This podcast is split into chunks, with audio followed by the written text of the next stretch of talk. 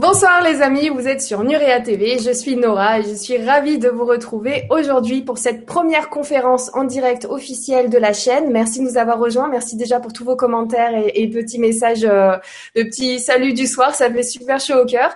Et ce soir, ben, pour ceux qui ne le connaissent pas, eh bien écoutez, euh, j'ai invité Cyriliel pour commencer euh, cette, ce long périple, ce long voyage sur Nurea TV. La fusée a décollé, ça y est, on y est. Et là, on va voyager avec Cyriliel, donc qui est conférencier auteur, quasi auteur. En tout cas, c'est en route et, euh, et donc coach de vie en parallèle. On l'avait connu comme ça, mais depuis tu fais plein plein de choses. On va pas parler du passé parce qu'on sait aussi que tu étais chanteur, tu avais un parcours de chanteur avant et euh, voilà, c'est c'est vraiment un CV très très complet et qui continue encore de s'enrichir. Et je te remercie d'ailleurs euh, pour pour tout ce temps que tu nous accordes sur euh, Nurea TV et que tu vas nous accorder encore. Bienvenue à toi. Bonsoir Cyriliel, comment vas-tu? Eh ben, bonsoir Nora, mais ça va ça va, hein, euh, impatient de commencer. C'est vrai, on, est, on a l'impression qu'on est dans un truc nouveau, une nouvelle énergie, et j'aime ça. Donc euh, c'est génial puisque, comme tu l'as dit, effectivement, il se passe plein de choses pour moi et plein de choses. Mais franchement, je remercie les gens de leur soutien. Euh, sans eux, tout ça ne serait pas possible. C'est vrai qu'au jour d'aujourd'hui, je suis euh, je suis euh, capable de faire des choses euh, à, grande échelle. Donc, ça me permet effectivement donc de de, de, pouvoir ben, maintenant me déplacer. Hein. Donc, comme tu l'as dit, maintenant je peux mettre l'étiquette conférencier, même si c'était le cas sur Internet. Mais maintenant, c'est vrai, je me déplace un petit peu partout en France et dans le monde, hein, puisqu'il y a des choses qui sont prévues dans beaucoup d'autres pays francophones.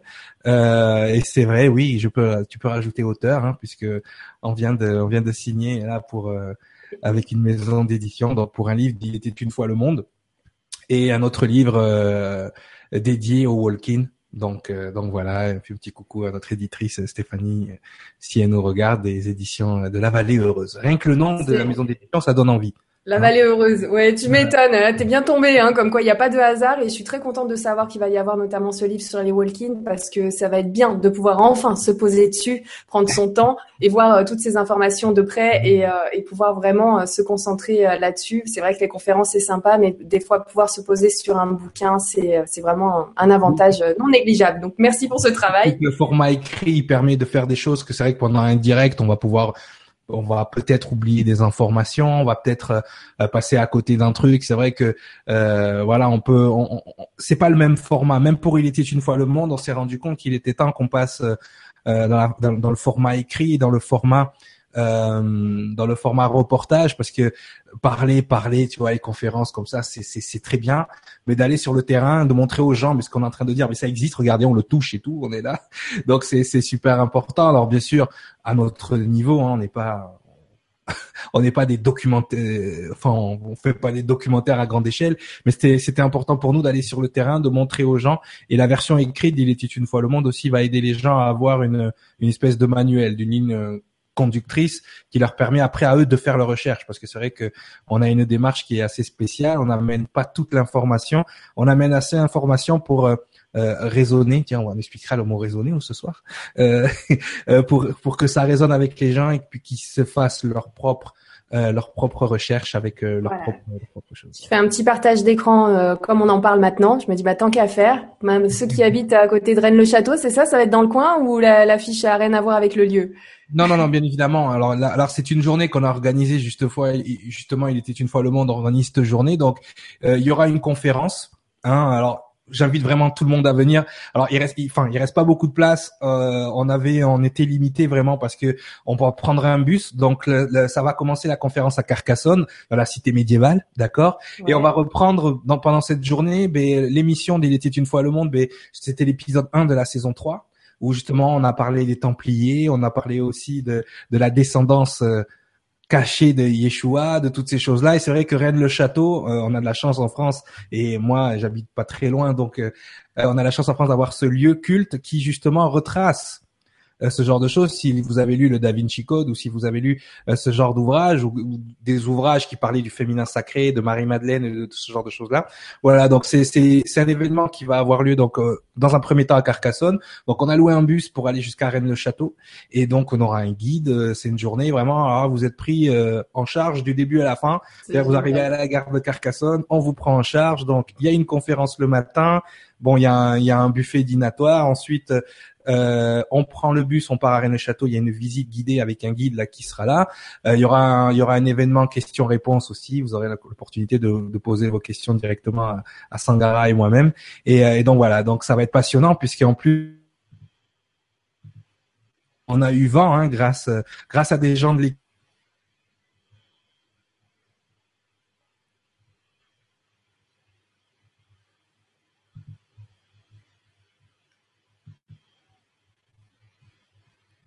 Mais voilà.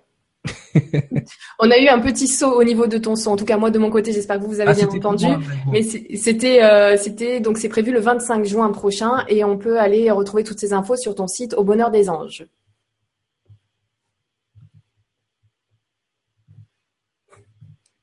Alors j'ai toujours ce petit souci de son. Peut-être que vous vous entendez Cyriliel. Moi, pour le coup, il y a des petits bugs ce soir. Alors écoute, je vais attendre, je vais attendre que Cyriliel nous rejoigne, on l'entendra, je pense. Et, euh, et puis euh, voilà, dès qu'il sera de retour, Cyriliel, si tu m'entends, n'hésite pas à te déconnecter, à te reconnecter au cas où. Et puis euh, et puis voilà. En attendant, moi je vais prendre quelques petits commentaires en intro parce que vous êtes super nombreux à être présents ce soir. Donc on a Jocelyne qui nous dit Trop contente de passer la soirée avec vous, ça va saigner. Jocelyne, merci beaucoup, beaucoup. Ben, Ben que je connais bien euh, sur Twitter, parce qu'on est aussi sur Twitter et on échange euh, de temps en temps avec Ben. Et, euh, donc, je dis de temps en temps parce que c'est vrai qu'il me fait beaucoup marrer avec ses partages. Je vous invite à retrouver Ben sur Twitter d'ailleurs, euh, qui nous dit yeah, hello tout le monde, très heureux de vous retrouver, Nora et Cyriliel. Le vaisseau Nurea, après sa mise sur orbite, voyage maintenant à vitesse de croisière vers un avenir lumineux, gratitude et les chouilles. Petit humour de Ben qui était là d'ailleurs hier. Je te remercie beaucoup de nous rejoindre encore ce soir. Ensuite, euh, nous avons euh, la Estime. Estime qui est dans le coin. Ah, Cyriliel, je vois que tu reviens. Oui, non, voilà. Je sais pas si Ouais. de toute façon, voilà, c'est ça la, magie du direct, le bonheur du direct. Mais à chaque fois, c'est très facile. Voilà, c'est toujours plus simple de raccrocher, de revenir. Alors, Estime qui nous dit comme ça, comme ça m'a manqué vos conférences, Nora et Cyriliel. Le site Nuria TV est splendide. Bravo et merci pour tout ce que vous faites. Mon mot de ce soir, Yiha être excellent estime. Voilà. Alors estime aussi, voilà, c'est le genre de choses que j'ai réussi à mettre en place grâce à vous, euh, mais qui, est un mouvement qui euh, dans l'entraide, d'accord? Euh, c'est vraiment c'est quelque chose qu'on a créé euh, avec tous les gens qui, nous suivaient. Euh, on a lancé cette idée avec Sangara et ça a pris comme je ne sais on a des cellules qui viennent de s'ouvrir partout dans le monde, au Québec, aux États-Unis, euh, on a même en Polynésie, d'après ce que j'ai vu, qui commencent à, nous contacter. Euh, voilà, le, principe d'estime, c'est simple, hein, c'est d'aider les gens, d'aider, de, de, de répertorier le maximum d'actions de, bienveillance partout sur la planète. Et franchement, merci à tous ceux qui ont adhéré au, au pareil. Vous pouvez retrouver ce qu'est Estime sur le site Au Bonheur des Anges. Et euh, vous avez une page Estime sur Facebook pour ceux qui veulent adhérer. C'est c'est vraiment il y a toute une équipe qui vient de se former. C'est vraiment euh, extraordinaire de les voir réagir et ça montre à quel point, on va le voir aussi un petit peu ce soir, mais à quel point vous êtes puissant et, euh, et c'est important que les gens le sachent. Donc le, la page estime sur mon site est là aussi pour répertorier les actes de bienveillance qui sont faits par les Samaritains, parce que les gens de la de la cellule estime s'appellent des Samaritains. On a trouvé que ce nom allait bien, ça représentait bien le S et euh, c'était important pour nous et de mettre en avant parce qu'on a tendance à avoir cette fausse pudeur quand on fait quelque chose de se cacher. Mais si je pense que si on veut inspirer un maximum de personnes, il faut aussi le dire voilà aujourd'hui j'ai fait ça. Et alors si vous vous avez un petit peu trop de pudeur pour le dire, ben moi je vais vous mettre en avant. Je dis regardez voilà, l'être humain n'est pas que pourri. Il y a énormément de gens qui sont là aussi pour euh, pour s'entraider et c'est extraordinaire ce qui se passe avec des associations, avec des des gens qui sont sur le terrain, qui sont vraiment qui que personne ne connaît et j'avais à cœur de les mettre en avant parce que il faut montrer aussi le bon côté, ce, ce côté empathique de, de l'humanité. C'était c'était pour moi c'était c'était important. C'est c'est un projet qui germe depuis très longtemps dans ma tête. Et euh, au jour d'aujourd'hui, vous me donnez l'opportunité de, de, de, le mettre, de le manifester au grand jour. Et euh, c'est vraiment, pour moi, c'était quelque chose d'important. Et je vois que les gens répondent favorablement et ça, c'est parti comme un feu de paille. Une partie de l'équipe est là ce soir. Je vous remercie beaucoup pour tous vos, commentaires. Et j'ai vu un petit commentaire qui m'est passé? Tout de suite sous la, main. Effectivement, il y a comme un genre de petit écho. Ah, ça y est, il est parti, le petit écho. J'ai vu ce commentaire, il y a un petit écho, il vient, il s'en va. Euh, voilà. On, s'adapte, tout se réajuste, l'informatique aussi se réajuste, réajuste. Là, après deux semaines sans conférence, euh, tout se met en place tout doucement. Alors, c'était quelqu'un qui parlait justement du thème de ce soir, le sens caché des mots. Si je retrouve ah bah tiens, voilà, il y a Rachel qui nous dit par exemple, Cyriliel, tu es une source d'information inépuisable. Le verbe est puissant et les mots aussi. Alors bisous à vous trois, Rachel. Ben voilà, j'avais envie de prendre ce commentaire pour commencer le thème de ce soir, le sens caché des mots. Donc nous sommes partis pour une heure et demie environ, oui une heure vingt. Alors on a pris dix minutes d'intro, pardon, on se met à l'aise, on se, on se détend. Mais surtout euh, vraiment vu que je pense qu'on va en faire plusieurs des comme ça, j'ai, je les ai fait par thème, je les ai classés par thème, donc on va pas tout jeter d'un coup, tu vois. Là on est, on est, on va dans un thème très précis. Et non, vous, vous allez voir, ça va, on va. Je, je, je, je commence doucement. Je ne veux pas trop saigner du nez tout de suite. C'est vrai, tout doucement. Alors, écoute, par quoi on commence? Voilà, Rachel a mis le, le, doigt dans, dans, dans l'histoire, dans l'affaire. Merci mhm. beaucoup Rachel. Avec euh, oui source d'information, eh bien on va aller plus piocher dans cette source d'information que tu as. Comment, euh, par quel mot par exemple ce soir tu avais envie de commencer la soirée? Euh, ben oui, en fait, c'était vraiment partir sur un thème. déjà partir. Alors, j'ai réfléchi au départ. Est-ce que je vais leur faire euh, les origines du langage, leur faire le truc bien pompeux qui va bien leur prendre la tête au départ Et effectivement, on aurait pu commencer par ça. Vraiment, comment le langage apparaît. Déjà, ce mot. Si on commence par le mot en lui-même, on se rend compte déjà qu'il y a quelque chose qui a été créé là, déjà dans le mot langage. Hein, si on si on y va tout simplement, hein, si on part vraiment comme si on parlait des enfants de 5 ans.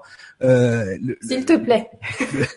Le, le, plus petit enfant qui va commencer à apprendre à parler, qui va entendre ce mot langage, il va dire hey, maman, dans le mot langage, pourquoi il y a langue? D'accord? Donc c'est vrai que on entend le mot langue effectivement. Euh, donc ça sous-entend que le langage est quelque chose qu'on va qui est parlé, qui est utilisé avec la langue. D'accord? Et pourtant, on se rend compte dans, tous les jours qu'il y a plusieurs formes de langage, entre guillemets, et déjà le mot commence à être galvaudé dès le départ, parce que si on parle de langage des signes, quand tu fais le langage des signes, les, signes, tu les fais pas avec ta langue, tu les fais avec tes mains. D'accord? Donc, on va associer, et c'est déjà rien que dans ce mot, on voit comment on prend un mot qui à l'origine a, a une, euh, qui a une connotation, on va dire, physique, puisque langage, on entend le mot langue. Donc forcément, dans le mot langue, on peut y rattacher ben, les différentes langues que nous parlons. On peut y rattacher euh, le, la langue, la langue qu'on a euh, dans, notre bouche. Et, effectivement, quand on parle de langage des signes, on est déjà dans un contresens. On n'utilise pas la langue. Et rien que dans ce mécanisme, vous voyez à quel point on utilise des mots dans des contextes qui sont complètement différents. À partir du moment où le mécanisme de communiquer avec quelqu'un, d'accord, parce qu'on peut l'appeler comme ça, le langage, c'est un mécanisme qui nous permet de communiquer avec les autres, d'accord. Donc effectivement, quand on quand on arrive à comprendre ça, que on a mis derrière ce mot tous les mécanismes de communication, on est en droit de se demander déjà dès le départ, on a édulcoré le mot à un tel point que en bout de ligne, il va être utilisé même pour des fonctions qu'il n'a pas au départ. Parce que le langage des signes, c'est plus un langage, c'est un moyen de communication, mais on n'utilise plus la langue pour le faire. Donc effectivement, on se rend compte qu'on a un mécanisme d'utiliser des mots un peu partout, n'importe comment, sans savoir vraiment quelles sont ni l'origine du mot, ni l'étymologie du mot, ni le sens profond du mot, ni le sens caché du mot. Et pourquoi ce mot a été créé, c'est c'est juste passionnant, c'est juste incroyable. Et c'est vrai que beaucoup de gens sont venus vers moi, alors des alchimistes, ah, tu as été, tu es un initié? Euh, Non. Désolé. Euh, c'est vrai que ça fait partie des informations qui m'ont été données, parce que c'est vrai que ma première mon premier combat, en fait, c'est que quand je reçois mes, quand j'ai reçu euh, mes informations, quand j'ai reçu cette, euh, on peut la dire, on peut le dire cette, allez, on va dire initiation assez incroyable. Euh, quand je reçois ça, je n'ai pas les mots pour les expliquer. Je ne les ai pas. C'est-à-dire que c'est incroyable. Je, je, je, tout d'un coup, je me retrouve à, à connaître des choses sur l'astrophysique, la génétique, euh, euh, sur plein de choses scientifiques, on va dire, et que je n'ai pas étudié, et je n'ai pas forcément les mots au départ, d'accord? C'est en lisant par-ci par-là, en écoutant des gens. Ah, mais c'est en fait lui, il parle de, de ça en fait. Quand j'écoute un scientifique parler d'épigénétique, j'ai dit, hum, il dit la même chose que moi, mais avec des mots, avec d'autres mots. Et je me suis rendu compte que à l'intérieur du mot, il y avait plusieurs structures. Et ça m'a vraiment frappé quand euh, j'ai commencé à me, à me ça m'a vraiment frappé quand j'ai commencé à m'intéresser à tout ce qui était les fameux écrits euh, sacrés. Pourquoi? Parce que beaucoup de choses sont dites sur les, les, les écrits sacrés, non, et la Bible en, en particulier. Euh, quand j'ai commencé à avoir ce système de pensée, parce que là on va être dans une structure de pensée. Ce soir, je vous le dis euh, honnêtement, euh, je vais aller bousculer tous vos systèmes de croyances, tous vos systèmes de pensée. Votre façon de penser ce soir n'est pas adaptée à l'émission que on est en train de faire. Donc, je vous préviens dès le départ, il va falloir changer, vraiment changer votre structure de pensée ce soir. Je vais aller dans des mots que vous avez entérinés, des mots que vous chérissez, et je vais les démonter. D'accord? Et, et, je suis désolé et je sais que ça va, bien sûr, hein, je suis prêt à absorber euh, le courroux de ce que ça va créer au niveau de la dissonance cognitive, parce que ça, ça ne sera que ça ce soir ou, ou presque, surtout sur certains mots que j'ai choisis exprès hein, pour aller euh, bousculer. Alors, euh... ceux, qui ont dépassé la trentaine, qui sont bien formatés, oui. comme, euh, comme moi, hein, et du coup, donc préparez-vous. T'as dépassé la trentaine, toi? Comme, comme j'ai 35 ans. Hein. Donc, désolé pour ce petit écho qui, voilà, qui, qui disparaît aussi vite qu'il arrive. Euh, préparez vos mouchoirs, ça va saigner du nez. Par contre, pour euh, des headshots SK, j'ai vu ton message tout à l'heure qui a 16 ans et qui nous retrouve ce soir. Toi, tu vas être beaucoup plus tranquille, tu vas pouvoir te déconnecter ouais. beaucoup plus facilement. C'est plus cool. C'est plus cool. Il y a un avantage quand on est plus jeune à voilà moins de formatage, beaucoup plus libre, euh, voilà. Donc c'est c'est parfait pour ce soir. Encore une fois, je le rappelle sur Nuria TV, on fait vraiment un partage d'informations. Vous prenez ce que vous avez envie, vous jetez ce que vous avez envie, vous gardez ce que vous avez envie, ainsi de suite. Vous vous faites euh, vos petits mélanges dans votre tête et euh, et voilà. Le, le but c'est d'abord essentiellement de partager l'information dans la bonne ambiance, dans la bonne humeur, mais ce n'est qu'un partage d'informations qui est mis à votre disposition et vous en faites vraiment ce que vous voulez. Vous, c'est important que vous restiez maître de la situation que vous soyez votre propre guide. Si jamais c'est trop pour vous, vous laissez un petit peu, vous y revenez plus tard, même plus tard, ça veut dire aussi dans un an ou deux ans. Les vidéos sont accessibles en replay sur YouTube, quoi qu'il arrive. Donc détendez-vous. Voilà, c'est vraiment important. Et là, on repart donc sur l'étymologie de ce mot langage. Et c'est vraiment bien vu d'avoir commencé par celui-là. Donc euh, très bon thème pour la soirée, très bon début. C'est parti.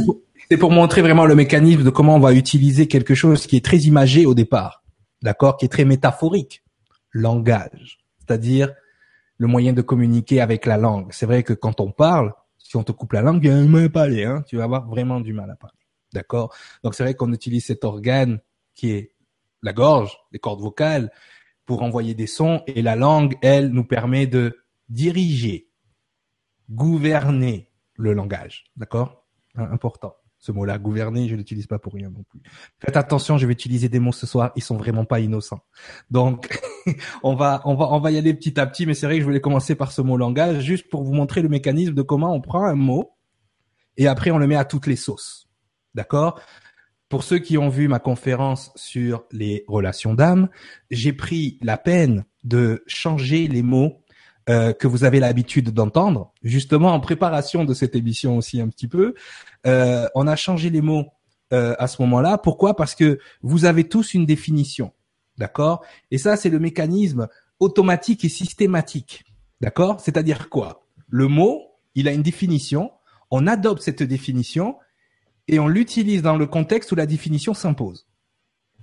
Ainsi, le cerveau projette une pensée ou une image en fonction de la définition comme un symbole. C'est-à-dire que dès le départ, dès qu'on a le mot, il va être rattaché à une pensée. Donc ça veut dire quoi? Ça veut dire que le mot aussi conditionne la pensée. Quand on pense, on pense dans le langage où on a l'habitude de parler. Ou comme moi, des fois, bon, des fois, moi, je parle de langues vraiment couramment qui sont l'anglais et le français. Des fois, je peux avoir des pensées en anglais, des pensées en français, mais systématiquement, ce que vous allez penser, vous allez le penser dans le langage de départ. D'accord? Donc déjà, le mot langage est beaucoup pas très adapté là, du coup, puisque on n'utilise pas la langue, là, on n'utilise que la tête. Ok? Mais la pensée va toujours se retrouver dans ce fameux langage que l'on a appris. Et ce fameux langage, c'est quoi? Ben, C'est une association de mots, une association euh, de structures grammaticales, c'est-à-dire sujet, verbe, complément. D'accord? Moi qui suis nul en orthographe et en grammaire, que je vous parle de ça, c'est assez paradoxal, mais c'est comme ça. Euh... On fait un petit bisou à tes profs de français. Ouais, ouais, ouais, bisous à Monsieur Layan. Hein, voilà. Donc, euh, il m'a, frappé ce professeur, Monsieur Layan. Attention, devant éternel. Pour ceux qui ont eu Monsieur Layan à Toulouse, au, lycée Berthelot, ils savent de quoi je parle. Enfin, au collège Berthelot. En tout cas, bref, euh, il m'a donné la passion des mots, hein, en tout cas. Donc déjà, c'est déjà bien. Il a commencé cette passion-là de l'écriture. Mais c'est vrai que quand on est dans nos pensées, forcément, on pense dans le langage qu'on a connu. Donc ça veut dire quoi? Ça veut dire que si le langage de départ a été créé et conçu pour nous contrôler et nous manipuler à un certain niveau, c'est-à-dire que ce langage-là ne peut être perçu que d'une certaine façon pour nous, le, le, cœur même de notre pensée, la structure même de notre pensée est déjà manipulée, programmée, erronée. Aujourd'hui, on a une science qui s'appelle le PNL, la programmation neuro-linguistique. Et on te montre ça comme si c'était une super thérapie, comme non, ça c'est la preuve ultime qu'on peut vous manipuler par le langage. Et aujourd'hui, c'est utilisé comme une thérapie, mais ça veut dire qu'à la base, cette thérapie, elle vient d'une science, et cette science a été inventé, a été concocté, a été créé pour vous tromper. C'est-à-dire que, on va le montrer ce soir, il y a des choses dans votre langage que vous utilisez vous de façon complètement innocente, d'accord, et qui ont une énergie, qui ont un message caché à l'intérieur que seuls quelques initiés peuvent connaître. Alors là, on va, on va vous parler de la langue des oiseaux. On va tout mélanger ce soir vraiment pour que vous voyez toutes les structures de langage, comment dans un seul mot, en fait, on peut avoir plusieurs, plusieurs significations. Et moi, j'ai vraiment été en contact avec ça quand j'ai été confronté donc à ces écrits sacrés et en particulier la Bible qui est décriée par certains comme étant une falsification, d'autres comme une copie d'autres d'autres écrits. Euh, donc moi j'ai pris tous les écrits, j'étais tous mis sur la table mais dans leur langue d'origine.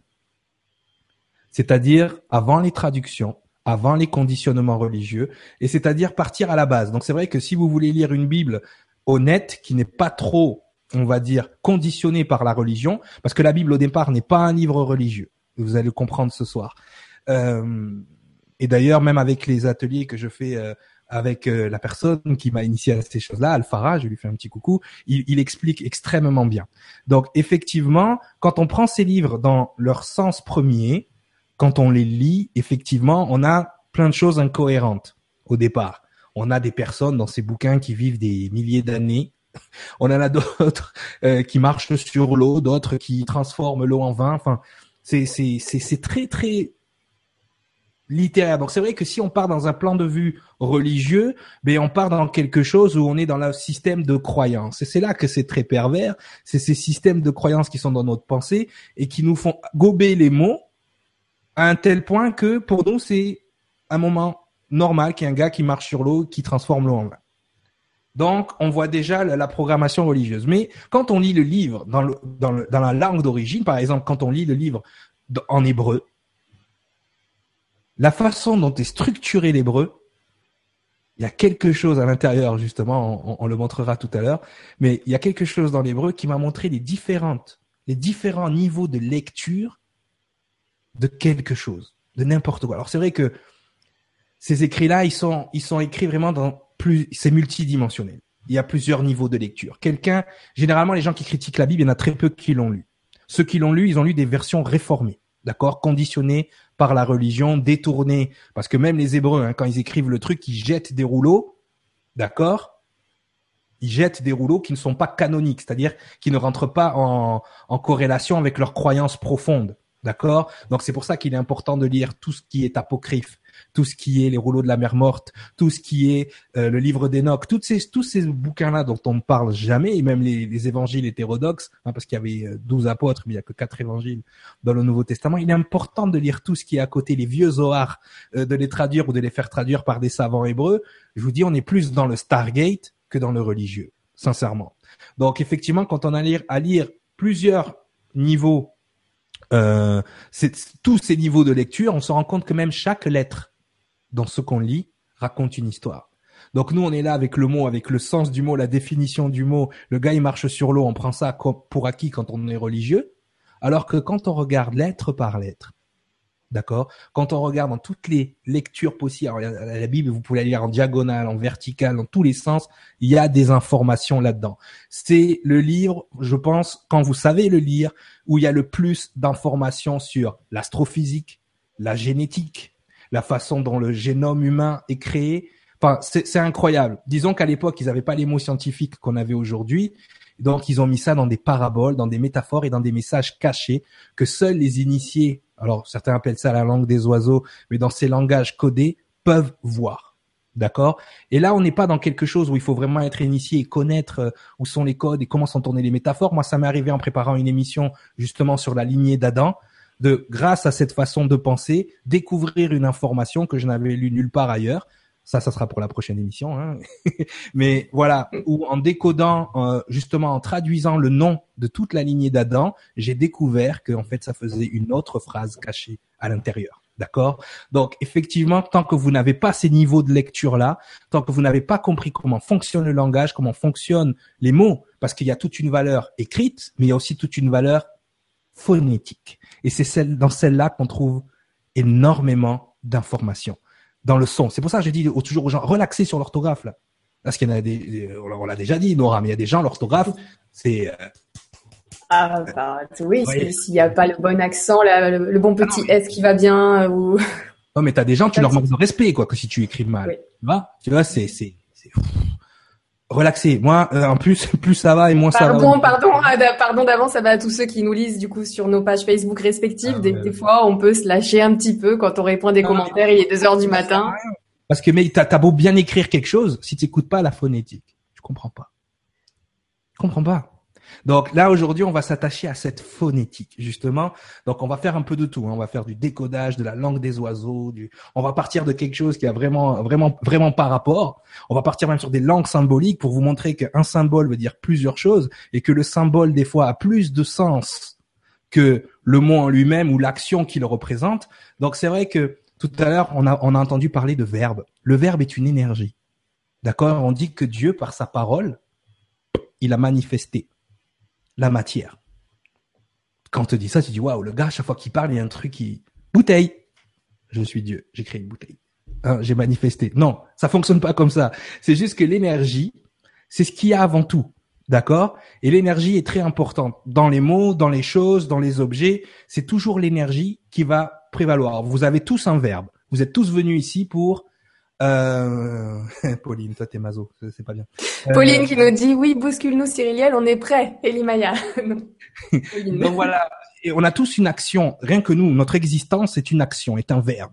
Et c'est quand on manifeste ce verbe justement que on est bien dans notre vie parce que on est aligné avec ce qu'on est.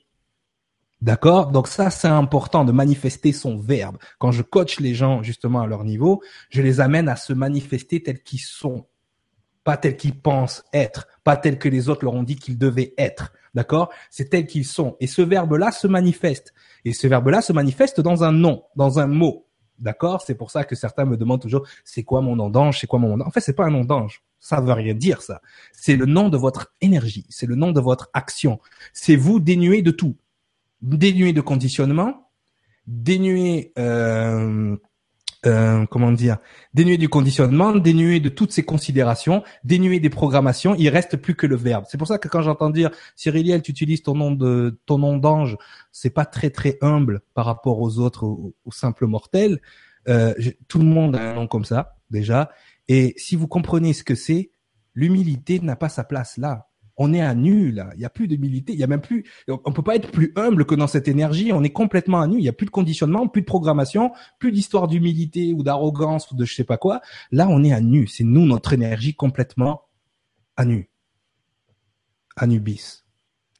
Mhm. Après, je tiens à dire que voilà, il y a beaucoup de personnes qui cherchent à, savoir leur nom d'ange.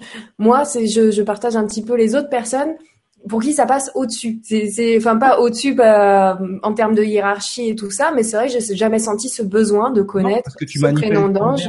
Et bah oui, en fait, on est bien comme ça. et il me dit toujours, imagine, je l'aime pas, tu sais, je préfère pas savoir. Tu l'as déjà, toi. Ton, ton prénom, ton prénom, ça veut dire quoi? Nora, la, lumière. Celle qui amène la lumière. Ok?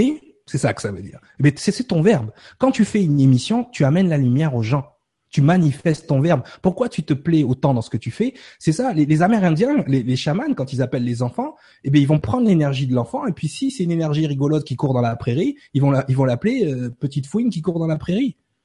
Quand je donne un don d'ange à quelqu'un, la seule chose que je fais, c'est que je prends cette énergie-là et je la descends dans les lettres. C'est tout. Alors ça peut être en hébreu, ça peut être en chinois, ça peut être en japonais, ça peut. Dans, ça me rappelle les Indiens qui donnent des noms assez sympas justement, qui sont très significatifs. Euh. Oui, complètement. Mais c'est ce que je suis en train de t'expliquer, c'est ça. C'est vraiment, c'est descendre l'énergie dans les lettres. Voilà le langage. On descend une énergie dans les lettres. Maintenant, on n'utilise pas des lettres au hasard. Donc, effectivement, euh, dans n'importe quel langage, le nom va changer. Ah ben tiens, tu t'appelles Nora dans ce langage-là. En notre langage, tu pourrais t'appeler Lucia même chose. En, japonais, ça serait autre chose. Ce qui compte, c'est l'énergie qu'il y a derrière, ce que ça représente. Et ça, c'est ça met la pression pour les futurs parents parce que là, du coup, on parle du sens caché des mots et il y a, y a donc ce sens caché des, dans les prénoms parce que finalement, chaque mot a cette énergie et tu, tu l'expliques là d'abord euh, avec mhm. les prénoms, par exemple. C'est vraiment la base de la base. Donc, euh, bon courage aux futurs parents. ça va aller. vous, donnez, à vos enfants. généralement, la maman reçoit le nom de l'énergie en règle générale. Elle le transforme plus ou moins suivant la culture où on est. C'est vrai qu'il y a beaucoup d'enfants qui, après euh, les émissions de Beverly Hills, se sont, se sont appelés Brandon et Kelly, les pauvres, parce que voilà, c'était c'était l'heure du moment. Dans les années 80, c'était euh, Bobby et je sais pas quoi. Mais il faut il, faut comprendre ces choses-là. Il faut comprendre comment ça fonctionne que représente le verbe que l'on a chacun en nous, donc pour comprendre ces actions. Donc là, je vais faire un partage d'écran. On va partir sur un mot d'accord, qui malheureusement nous rappelle un peu trop l'actualité du moment, pour vraiment que vous compreniez, ce mot-là va nous accompagner, vous allez voir, bizarrement, jusqu'à la fin de l'émission. Donc, je fais le partage d'écran. Vas-y, je t'en prie, je cale la caméra sur toi, voilà. Hop, c'est parti. Vous me dites si vous voyez l'écran, tu me dis quand tu vois l'écran. C'est bon, on est prêt.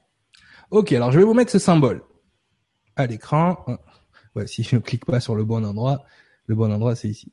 Ok, voilà, ce symbole. Si je vous montre ce symbole, vous savez pas ce que ça veut dire. Euh, là tout de suite, non. À part si vous êtes japonais, hein, s'il y a des japonais à l'assistance. Donc voilà, donc déjà ça, c'est un langage symbolique. C'est-à-dire que chaque kanji, ça s'appelle des kanji, hein, d'accord, représente, il y a toute une histoire là-dedans. Toute une histoire. Et c'est le mot, en fait, qui veut dire kamikaze. Hmm. Kamikaze. Ok. Bon. Donc je regarde ça, je me dis ouais, ok. Donc ce symbole veut dire kamikaze. Dans notre langage, on va utiliser kamikaze. Ok. Pourtant, si je te le montre comme ça, si tu sais pas que c'est le symbole de kamikaze, tu peux pas me dire c'est kamikaze. Non. Ok. Donc, quand on pense à kamikaze aujourd'hui, on pense à quoi? Tout de suite. Un, fifou, comme on dit chez moi, un fifou. un fifou. Mais c'est vrai qu'au jour d'aujourd'hui, le mot kamikaze est rattaché à ces personnes-là. Donc déjà, on part d'un mot japonais, d'accord? Qu'on amène au Moyen-Orient pour des gens donc qui euh, terroristes. Tu sais que j'étais pas du tout là-dedans. Je crois que je suis en dehors de l'actualité. Moi, je ah, pensais au Yamakasi, tu vois, des, des gens qui sont partout, voilà, des. Oui, oui, c'est des fifous. Mais bon, je comprends le lien avec l'actualité. En effet. Voilà, voilà. Quand on pense kamikaze, on pense à ces gens-là. Pourtant, quand on pense à kamikaze, les origines du mot, on devrait penser à ces gens-là. D'accord? Tu les vois? Ouais. Hein? Ou à ces gens-là. Voilà. Voilà ce qui est un kamikaze. OK? Donc c'était ces soldats de l'armée japonaise qui étaient prêts prêts à donner leur vie hein pour euh, pour euh, ben, ce, ce ils criaient banzai banzai et ils allaient euh, jeter leurs avions sur les forces ennemies. Hein, ils n'avaient pas de missiles donc ils étaient des missiles vivants. Mm. voilà ce qui est un kamikaze et maintenant on va regarder ce que veut dire le mot kamikaze parce que là vraiment il faut c'est là que ça va plus loin. D'accord? Parce que pour nous, un kamikaze, ben, c'est un soldat suicidaire, finalement, qui est prêt à se tuer pour son, euh, pour sa cause. Ouais. Kamikaze, c'est Kami, c'est la divinité, c'est Dieu, et Kaze, c'est le vent, l'air. Donc, en gros, kamikaze, ça veut dire l'air ou le vent divin. Vous allez me dire, il n'y a aucun rapport? Ouais. zéro rapport, mais absolument zéro rapport avec l'action d'aller se péter quelque part pour tuer des gens. Mais pas tant que ça, en fait. Et on va le voir avec la suite. Hein, alors là, j'arrête euh, le, partage d'écran. Voir s'il y a déjà des questions. Mais déjà, ça, ça doit vous interpeller quelque part. Ça doit vous interpeller parce qu'effectivement, alors c'est où qu'on arrête, voilà, arrêtez le partage. C'est ici. Voilà. Donc voilà. Donc effectivement, ça doit vous interpeller. Pourquoi un mot qui, ne, qui a une signification différente entraîne une action? Pourquoi il est rattaché à une action qui, elle, n'a rien à voir avec le mot de base? Est-ce qu'on n'a pas ça dans notre vie de tous les jours? Est-ce qu'il y a des mots ah voilà, on n'a pas assez d'auditoire pour euh, poser des questions, mais toi, est-ce que tu connais un mot que tu utilises tous les jours vraiment et qui est à l'encontre de la définition qu'on te donne? Bah, du coup, kamikaze, là, pour le coup, j'avais pas du tout la même définition. C'est-à-dire que tu viens juste d'appuyer que j'avais, j'étais non seulement pas dans l'actualité du moment, mais en plus que j'avais pas de culture générale par rapport au kamikaze. non, je le savais, mais c'est vrai que c'est pas ce qui m'est venu tout de suite. Mm-hmm. Euh, après, euh, vous savez qu'on est plus de la génération Yamakasi. Hein, Yamakasi, bah ouais, voilà. Et comme c'est le, le, son, voilà, la sonorité se rapproche beaucoup. On va penser à ça. Et, et nous, euh, c'est vrai que pour les petits enfants qui font n'importe quoi, en tout cas dans la région Rhône-Alpes, quand j'étais petite, on appelait euh, un petit peu ces enfants des petits kamikazes, quoi, des petits, des petits foufous. Mais c'est vrai que c'était plus en lien du coup avec les kamikazes euh, de, de l'époque qui se lançaient et qui, qui qui pouvaient mourir pour pour leur cause, comme tu disais tout à l'heure. Donc c'est un petit peu cette idée sans peur, sans euh, sans réflexion, sans on y va et puis euh, puis on fait tout et n'importe quoi. Après, j'ai pas de mot là tout de suite qui me vient. Je sais pas si vous de votre côté, euh, n'hésitez pas à écrire un mot qui, par exemple, que vous utilisez mais qui que vous n'utilisez peut-être pas dans ce, le sens qu'il mhm. faudrait ou qui, qui est changé. Donc n'hésitez pas à partager. C'est vrai qu'il y a beaucoup beaucoup de commentaires, donc je vais essayer de tâcher de vous de trouver vos réponses. Non, mais il y, en a, il y en a un qui est très connu et que j'utilise souvent dans mes conférences sur l'ego, c'est le mot gouvernement quand on prend l'étymologie de gouvernement, si je te dis le gouvernement hier ils ont voté une loi. Ah ouais, ah encore, ouais, c'est une loi sur quoi? Maintenant, si je te dis vraiment ce que veut dire gouvernement dans la même phrase, tu sais ceux qui dirigent notre mental, ils ont voté une loi hier. Amusez-vous dans une journée, quand vous parlez politique ou je ne sais pas, au lieu de dire le mot gouvernement, dire les gens qui dirigent, qui contrôlent, qui, hein, qui gouvernent notre mental, voilà, bah, il y a Nécropole qui venait juste de l'écrire, justement, vous êtes en lien, il dit il y a gouvernement, gouverner mentalement, par exemple. Non, non, tout à fait, c'est ça, c'est ça. Donc, déjà, c'est gouvernement, c'est diriger le mental. Donc, vous êtes, vous êtes devant un, un, un parterre de gens qui dirigent votre mental et qui votent des lois. Et encore des gens qui votent. Pourquoi? Parce qu'ils n'ont pas du tout la signification du vrai mot gouvernement. D'accord? Celui qui dirige ton mental a voté une loi. Mais il n'a rien voté en fait, il a juste passé la loi qu'il voulait en contrôlant mon mental. Il me donne l'illusion que j'ai le choix, ou que non maintenant ils font même plus ça, c'est-à-dire qu'ils te donnent un référendum, mais même si tu dis oui, eux ils disent non, d'accord? Ou si tu dis non, ils disent oui. Ok, donc il y a, même plus cette illusion-là. Hein. Maintenant, ils vous la font même plus à l'envers. C'est devenu tellement, tellement une habitude. Hein. Les gens, ils prennent, ils prennent, ils prennent, ils prennent. D'accord? C'est pas grave. Donc effectivement, il y a ce mot-là qui est très flagrant. Et bizarrement, les gens qui sont dans ces gouvernements font partie de sociétés initiées qui connaissent le sens caché des mots. C'est pour ça qu'ils vous amènent des programmes politiques qui font partie d'une science politique. Ils vous programment, ils vous le disent. Je t'amène un programme politique pour te lobotomiser le cerveau. Oui, d'accord, tu vas aller voter. Voilà. Là, je suis désolé de, d'être comme ça, là, mais c'est, c'est ça. C'est comme ça qu'ils vous voient. C'est comme ça que vous êtes quand vous allez voter. C'est ça, littéralement. Donc, c'est vrai. C'est bien ça, euh, Karine.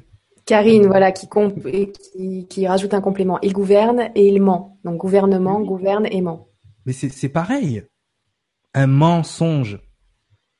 Écoutez le mot mensonge. On ment tes rêves quand on te fait un mensonge.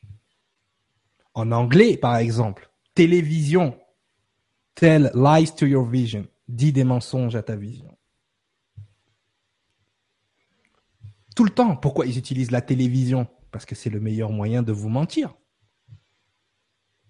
D'accord? Donc c'est c'est c'est on te vend du rêve, on te donne un mensonge.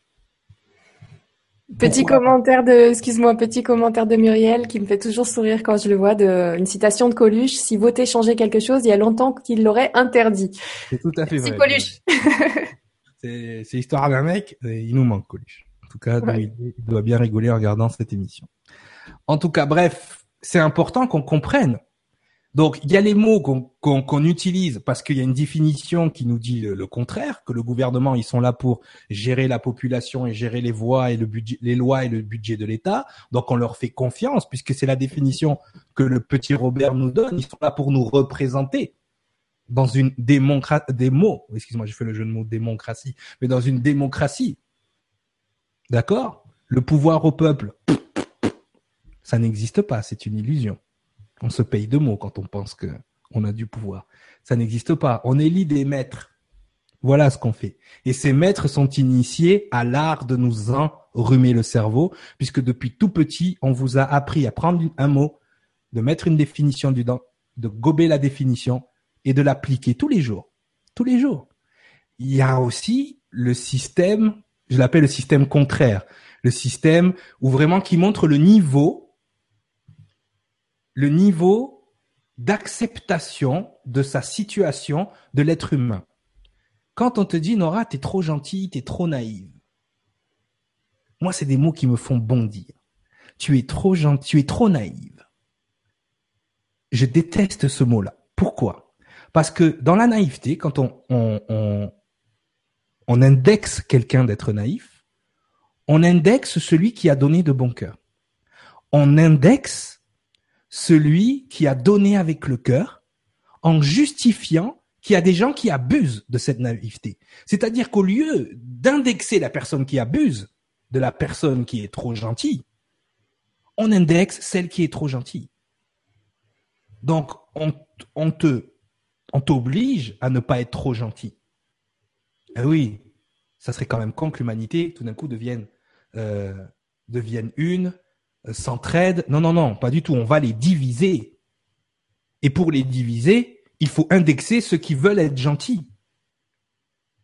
Quand je crée estime, on me dit tu rêves, ça marchera pas. Tous les jours, j'ai des preuves que c'est pas vrai. Parce que je n'indexe pas celui qui donne. Je valorise celui qui donne. D'accord? Pour qu'il inspire celui qui a peur de donner, celui qui a peur d'être naïf, celui qui a peur d'être trop gentil. Celui qui a peur de manquer, parce qu'on a tous été élevés dans la peur de manquer depuis qu'on est jeune. Donc du coup, vu qu'on est dans la peur de manquer, on est constamment dans l'envie, dans la peur et dans l'anxiété. Donc effectivement, ça c'est les mots à variation contraire, je les appelle comme ça. C'est-à-dire qu'on dit, toi, t'es trop naïf. Donc en fait, parce que je suis trop naïf, il faut justifier celui qui abuse de moi. Donc celui qui abuse, c'est normal on rentre dans une normalité que celui qui abuse, c'est normal. C'est toi qui donnes trop qui est pas normal. Donc, on accepte dès le départ que c'est normal qu'il y ait des gens qui abusent de nous. C'est pour ça que vous acceptez d'aller voter. Voilà. Une petite question de, de toi, nous. Mais en tout cas, je te remercie hein, d'appuyer ça. C'est important euh, pour toutes les personnes euh, qui, à qui on va dire, euh, mais t'es trop gentil, mais c'est jamais trop, c'est pas assez. Faut être plus nombreux. Donc, c'est comme ça que je vois les choses. jamais trop gentil, justement. C'est ça. Alors on a Toinou qui nous dit les politiques ont l'art du langage, mais il est utilisé pour mentir. Ne vit-on pas dans un monde où les mots sont souvent mal utilisés de façon intentionnelle pour un but souvent lié à l'intérêt personnel? Tout à fait, Toinou. Tout à fait. Alors pour ceux qui ont l'art des mots, ils l'utilisent dans leur science politique de façon intentionnelle. Mais dis-toi que même quelqu'un, on vient de le montrer, quelqu'un qui n'a pas une intention de mal faire, qui veut t'aider, tu sais, t'es un petit peu trop naïf, tu devrais arrêter de donner il le fait dans un bon sentiment, mais dans sa, dans son intention de, de faire quelque chose de juste, il fait inconsciemment quelque chose, on va pas dire d'injuste, mais quelque chose qui favorise ceux, ceux qui abusent. Eux, ils vont continuer d'abuser, donc tu devrais arrêter d'être trop gentil. Non, il faut les arrêter d'abuser. Il faut être contagieux. Et c'est, et c'est pour ça que je dis aux gens, c'est important d'être toujours dans cette idée de je Je ne prête pas ce que je ne peux pas donner. D'accord? Je ne donne pas ce qui parce que qu'est-ce qui va qu'est-ce qui va être primordial? C'est que beaucoup de gens sont dans la peur du manque, beaucoup de gens sont dans l'envie parce qu'on vit dans une société qui crée l'envie. Si on est capable de donner aux gens ce qu'ils ont besoin, on leur donne ce qu'ils ont besoin. Il faut arrêter de donner aux gens ce qu'ils ont envie. Si quelqu'un demain te demande, te dit, bon ben, t'as pas 50 euros à me prêter parce que je dois acheter des chaussures, va lui acheter des chaussures. Ne lui donne pas 50 euros. S'il faut, tu vas trouver des chaussures à 30 euros ou 20 euros en promotion. Ça toi, ça t'aura coûté que 20, 30 euros et lui, il aura eu ce qu'il a besoin. Si quelqu'un a faim, arrête de lui donner à manger, apprends-lui à pêcher. C'est ce qu'il a besoin. S'il a besoin d'apprendre à se débrouiller pour manger. Donc, d'un côté, on doit avoir les gens qui doivent se satisfaire de leurs besoins, d'être dans l'envie de ce qu'ils ont besoin et non pas dans le besoin de ce qu'ils ont envie. D'accord? Et d'un autre côté, c'est à nous aussi d'avoir la clairvoyance, la clarté d'esprit, de donner aux gens ce qu'ils ont besoin et non pas ce qu'ils ont envie. Les envies ne sont jamais satisfaites de toute façon. Alors que les besoins, c'est ce qu'on a besoin justement pour manifester ce verbe important. Il y a Mélissa qui te dit Je n'avais jamais pensé à la naïveté dans ce sens. Merci de nous ouvrir les yeux. On se fait vraiment lobotomiser depuis la naissance. Mélissa. Mais complètement. Et c'est et, là on va aller dans, dans, dans, un mot justement que je voulais euh, que je voulais parler ce soir. C'est une question de conscience. D'accord? Là on rentre vraiment pour pour comme je vous l'ai dit, hein, pour comprendre le sens caché des mots, pour il faut être dans une structure consciente de pensée différente de celle qu'on nous a appris. C'est-à-dire qu'ils nous ont inculqué une structure de pensée, et derrière cette structure de pensée, ils ont mis des mots qui que l'on utilise et qui nous gardent dans cette structure de pensée. D'accord? C'est pour ça que je pèse chaque mot tout le temps. Des fois, on dirait, tu, tu, tu devrais pas dire ça. Je l'ai dit pour ça. Ah, ok. Oui, c'est vrai. Donc, c'est important de voir la, la, la conscience. D'accord? Et dans le mot conscience, il y a, y a vraiment des lettres importantes. D'accord? Déjà, il y a le mot con. con, dans d'autres langues, ah, ça, dans langues, ça veut dire avec con, con en espagnol, café con leche, hein, café avec du lait. Ok, c'est vraiment euh, ce con euh, nous amène à quelque chose où il y a un lien. Donc conscience avec science, d'accord, avec savoir. Donc quand on est dans cette conscience, on a ce savoir, d'accord? Et quand on est en conscience, on monte en confiance bizarrement.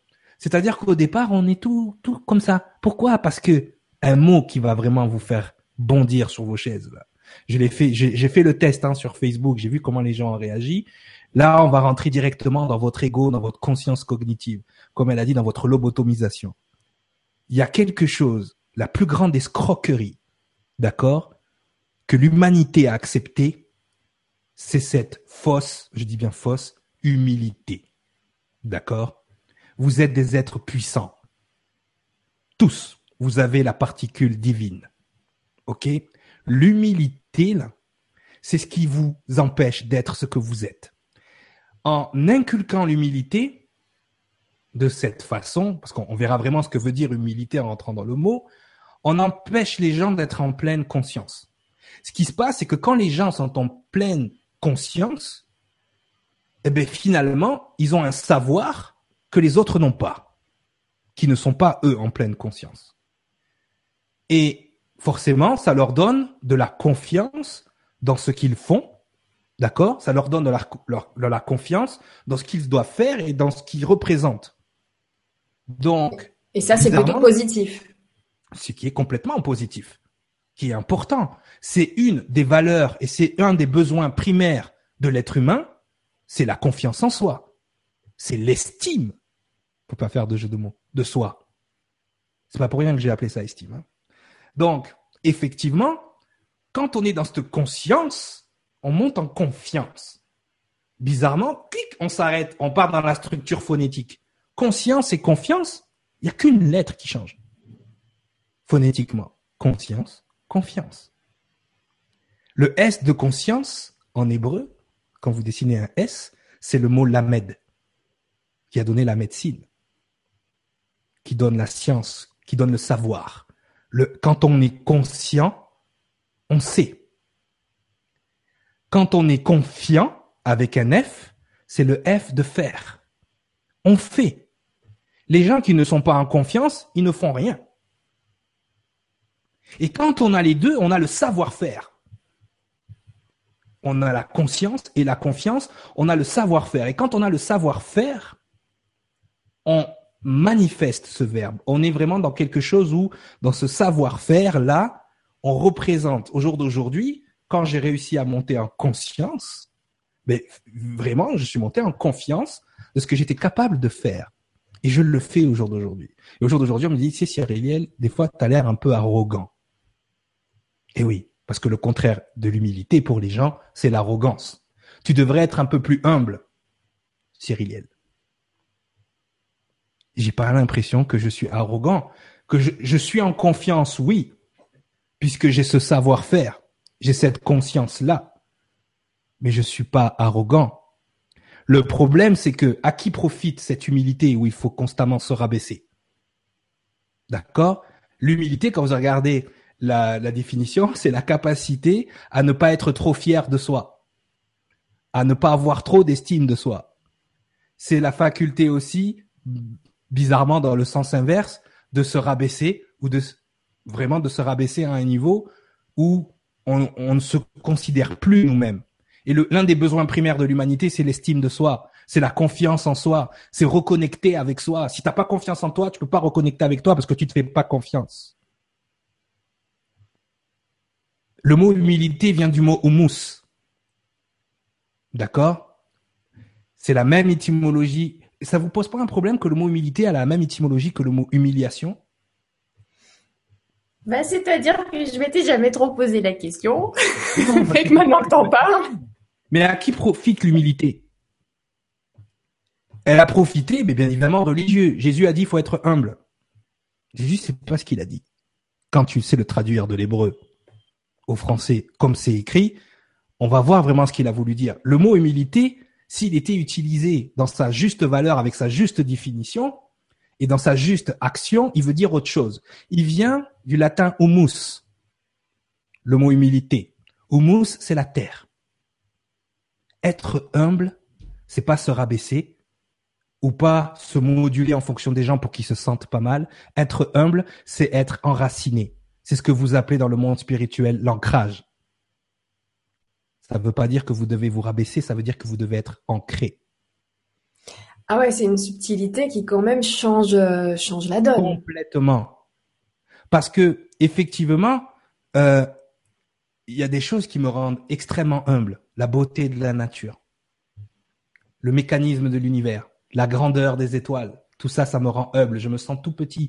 Quand je reconnecte avec ce que je suis, l'humilité est venue immédiatement et j'ai compris ce que c'était l'humilité. J'ai senti mon ego, effectivement, baisser les yeux et s'incliner devant la lumière, le fameux namasté là que vous vous donnez tous les jours là. D'accord? C'est la seule humilité que vous devez avoir entre vous. Vous devez vous rabaisser devant personne. À qui ça profite cette humilité là Ça profite à ceux qui vous contrôlent. Parce que si vous êtes vous avez trop d'estime de vous, si vous avez trop confiance en vous, vous n'êtes pas malléable. À qui ça sert cette humilité? Ça sert aux religieux pour pouvoir vous garder sur la peur de leur Dieu. Et ça sert aux politiques, au gouvernement, à ceux qui gouvernent votre mental, pour vous garder quand même à distance. Ok, c'est bien là, hein t'aides les gens, mais n'en parle pas trop. Hein Il faudrait pas que ça soit contagieux. Sois humble. Hein Ferme ta bouche. Ferme-la, comme dit l'autre. Non, non, non, non. L'humilité, c'est être ancré. C'est être dans l'équilibre. C'est pas péter plus haut que ses fesses, mais c'est pas se rabaisser non plus. C'est avoir cet ancrage. Et oui, humus, être dans la terre. Pas être plus bas que terre. Juliette, c'est ce qu'elle nous rajoute, donc du mot latin humi, humilitis, humilitas, pardon, j'arrive pas à lire aussi loin, humilitas, dérivé de humus, signifiant terre. Voilà, Juliette. Merci, Merci pour vos compléments d'information, c'est super important. Voilà. Donc, c'est être, c'est avoir les pieds sur terre quelque part c'est être dans cet ancrage. L'ancrage est aussi important que l'élévation. D'accord? Donc, on est humble par définition. On est tout nu quand on est. D'accord? Mais l'humilité qu'on vous fait gober, qu'il ne faut pas se mettre au-dessus des... L'humilité, elle favorise aussi ceux qui ont une faible estime de soi. Quelqu'un qui, qui voit quelqu'un qui est en confiance, qui a confiance en ce qu'il dit, qui a confiance en son savoir, qui est dans un certain état de conscience, quelqu'un qui, n'est pas dans cet état de conscience-là va se sentir tout de suite inférieur. Et parce qu'il va se sentir inférieur, et on remarquera, c'est bizarre quand même, que c'est ces, gens-là qui se sentent inférieurs, qui demandent aux autres de se rabaisser à leur niveau en étant humbles. Mais il n'y a pas de rabaisser ou de quoi que ce soit. On est tous sur la même longueur d'onde, on est tous égaux, on a tous des niveaux de conscience différents. C'est pas parce que quelqu'un a un niveau de conscience, on va dire, plus avancé qu'il est plus que toi. S'il faut, au moment où toi tu vas atteindre ce niveau de conscience, tu sauras plus de choses que lui. Il doit te servir de motivation, il doit te servir de repère, il doit pas être jalousé. Mais le problème de l'humanité, c'est ça. Je veux ce que l'autre n'a. Je, je, veux ce que je n'ai pas et que l'autre a. Il y a des gens qui ont des vies incroyables. Et pourtant, ils arrivent à garder cet ancrage. Les gens confondent pensent que le contraire de l'humilité, c'est l'arrogance. De la même façon que ils pensent que le contraire de l'amour, c'est la haine. Non, le contraire de l'amour, c'est la peur. Le contraire, le contraire de l'arrogance, c'est la timidité. C'est pas l'humilité. Donc s'il faut toujours que vous soyez petit pour être accepté, oui, parce que depuis qu'on est tout petit, on nous dit attention, si tu veux être accepté des autres, il faut rester humble. Et on apprend quoi? Le système pervers de la modulation que j'apprends dans mes coachings. Quand on est petit et qu'on se sent différent ou qu'on se sent plus conscient que les autres, ça m'est arrivé, on a un premier réflexe pervers, c'est de se moduler. Comme on ne veut pas être rejeté des autres, comme on ne veut pas être montré du doigt, eh bien on se module. On se module d'une façon où justement on est accepté. Mais on est accepté par quoi? On est accepté par l'image que eux ils ont de nous, pas ce qu'on est nous. C'est important. Vous voyez un mot comme humilité, je sais que ça va en faire bondir. Il dit n'importe quoi, il faut être humble, flagellons-nous, nous, nous, nous sommes petits. Non, vous êtes puissants. Et les gens qui nous contrôlent savent que si on se met tous ensemble, on est vraiment très puissants.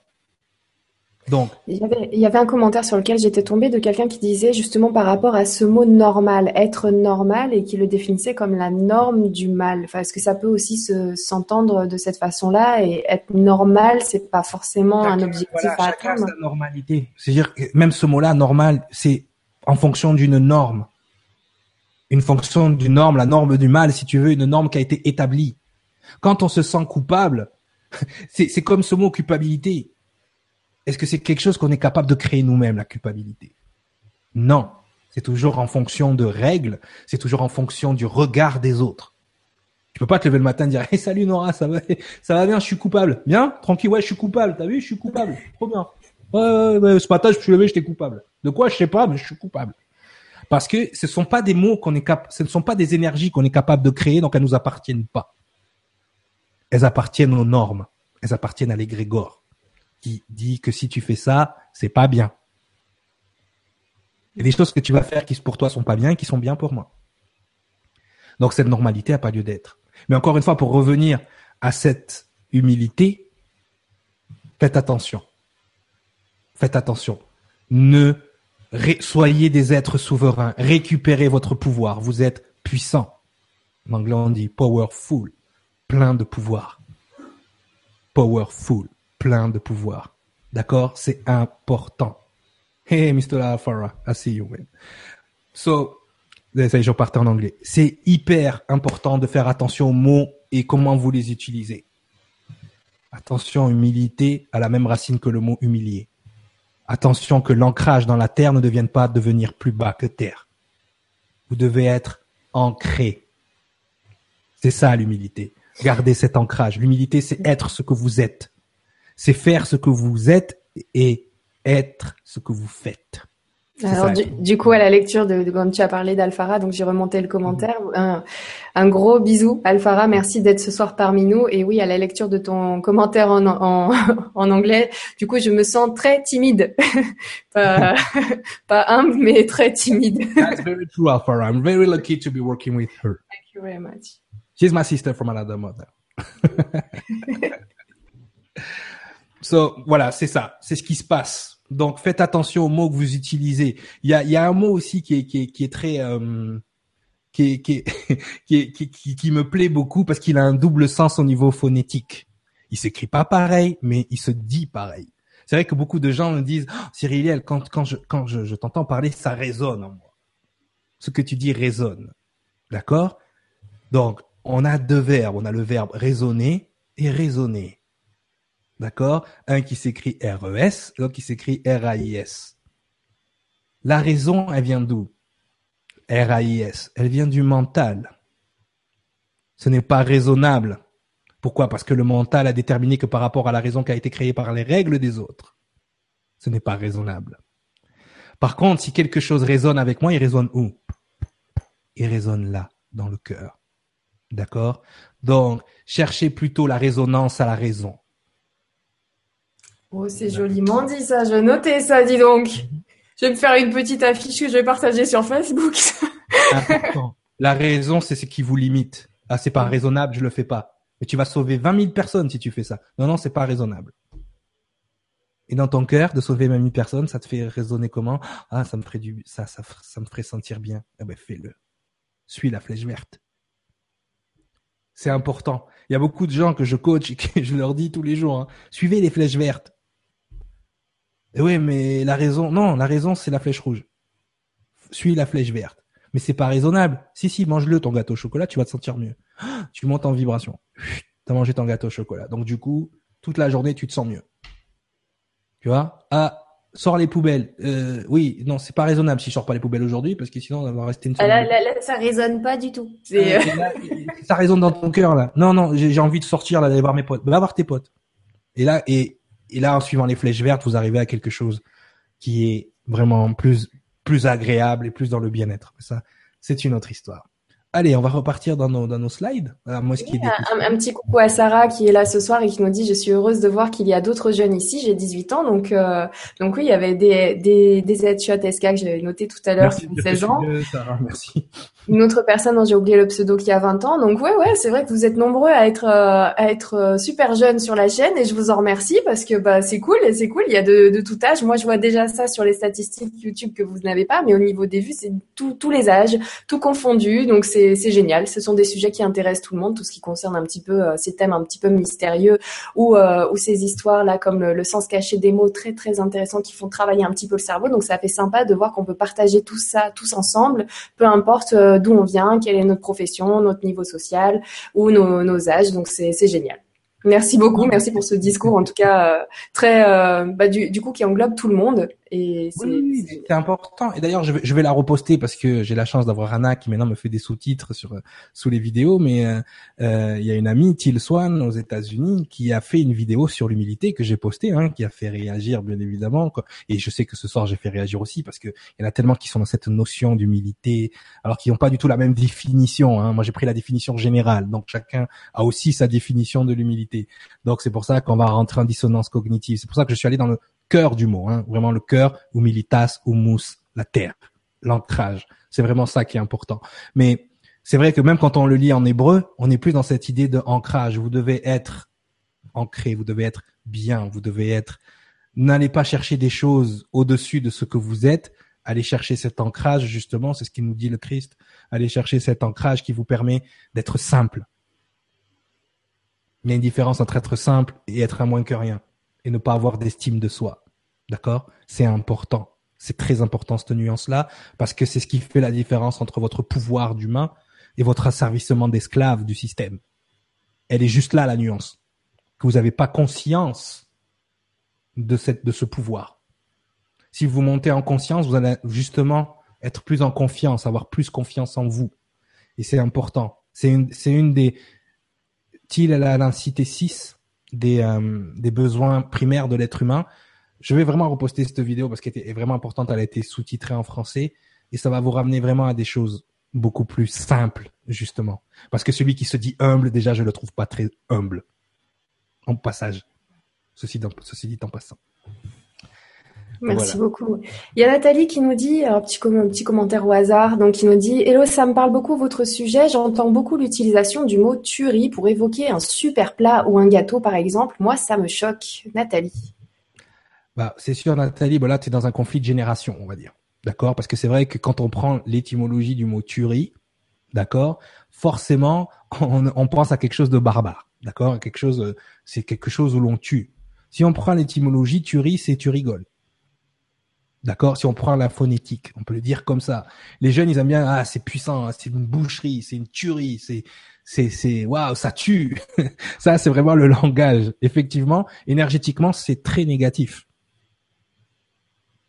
Quand je suis arrivé au Québec, moi, ce qui m'a fait rire, c'est que je fais écouter mes premières tunes, mes premières musiques à, à, à, mon, à mon directeur artistique. Et euh, il écoute la chanson, puis il est comme ça, et puis il fait tabarnak, tabarnak. C'est écœurant. Sympa. bossé longtemps sur la sur la chanson quand même. Euh, écœurant, euh, t'exagères. C'est ça, c'est écœurant, c'est vraiment bon. En fait, pour eux, écœurant, c'est que c'est tellement bon que ça ça écœure. Tu vois, c'est comme on était en train de, j'ai fait, ah, j'ai ouais, fait, pour le coup, ouais, ouais. J'ai fait, j'ai fait à manger, j'ai fait à manger de la cuisine antillaise. Donc les gens ils sont, et déjà les Québécois là, c'est quand ils prennent un peu la cuisine un peu, euh, tu sais, qui steak blé d'Inde patate là. Donc dès que t'es sorti de là, ils sont un peu réticents. Donc il y avait des pousses de bambou, du curry, enfin tu vois, le truc bien asiatique, tu vois. Enfin bien bien antillais et asiatique. Et donc je fais je fais à manger et puis ils commencent à manger puis ils font oh, mon dieu c'est cochon. Ah, j'étais mort de rire. Parce que là, pour le coup, j'ai compris que souvent, ils utilisaient des mots inverses, si tu veux, dans, dans, leur, dans leur langage. Ils utilisent beaucoup de, de sens inversés. Hein. Euh, mais c'est cochon, ça m'avait vraiment fait rire parce que c'était tellement bon que ça, ça, en était, ça en était presque cochon, malsain. Donc voilà. Donc on va partir. Donc le thème, hein, parce que là on a, on a utilisé déjà beaucoup de mots, mais le, mais le thème de ce soir, donc on va, on va il y avait, il y avait une question de couleur améthyste juste avant qui nous dit, n'est-ce pas la religion qui incite à l'humilité? Oui, complètement. Mais l'humilité la, religieuse n'a rien à voir avec la vraie humilité. L'humilité religieuse nous incite à être contrôlés par la religion. La religion ne sert que ça. Au jour d'aujourd'hui, c'est un moyen de contrôle, point. La religion est un détournement de la spiritualité. Il faut, faut, faut, faut, faut vous y faire à un moment donné. D'accord. Il y a Pléiade. Ah, pardon. Vas-y, vas-y. Il y a Pléiade qui nous dit et parlement. Oui, qui parle à ton mental. Qui c'est qui vote tes lois? Ce Parlement, non? Donc, c'est qui que tu élu en premier? Les gens à qui tu parles? Ouais, c'est eux les élus. C'est eux que, que tu as mis là pour voter les lois. Le Parlement. Parlemental, Pléiade. Parlemental. Tu dis ce que tu veux au mental. PNL, programmation neurolinguistique. Merci beaucoup, merci Pléade, merci pour tous vos commentaires et vos questions.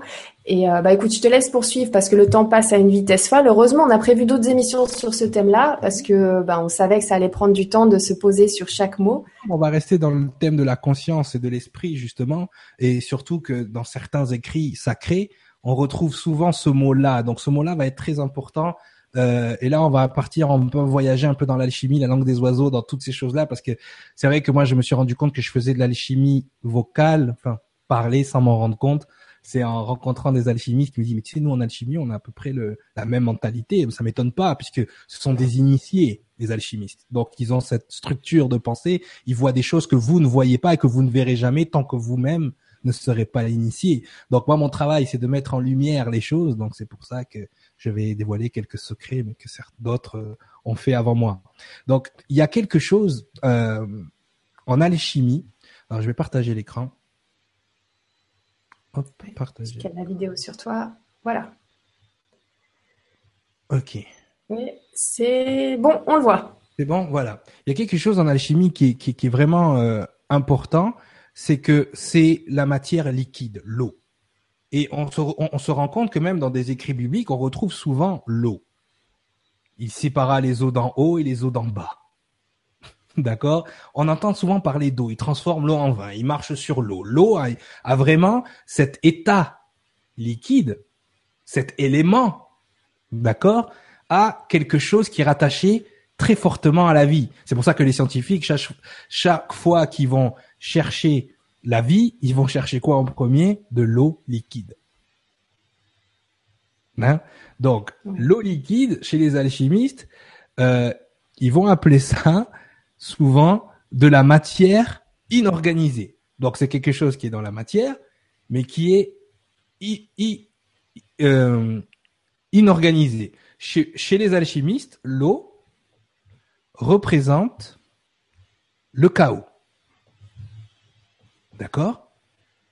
Et c'est là que moi, ça, quand j'ai entendu ça, ça m'a ramené à mes premières leçons d'hébreu avec Alphara, où justement, O et KO en hébreu, c'est la lettre même. Cette petite lettre-là que vous voyez ici. D'accord? Même. Qui veut dire l'eau, le chaos. On retrouve cette lettre dans le mot Adam, ici.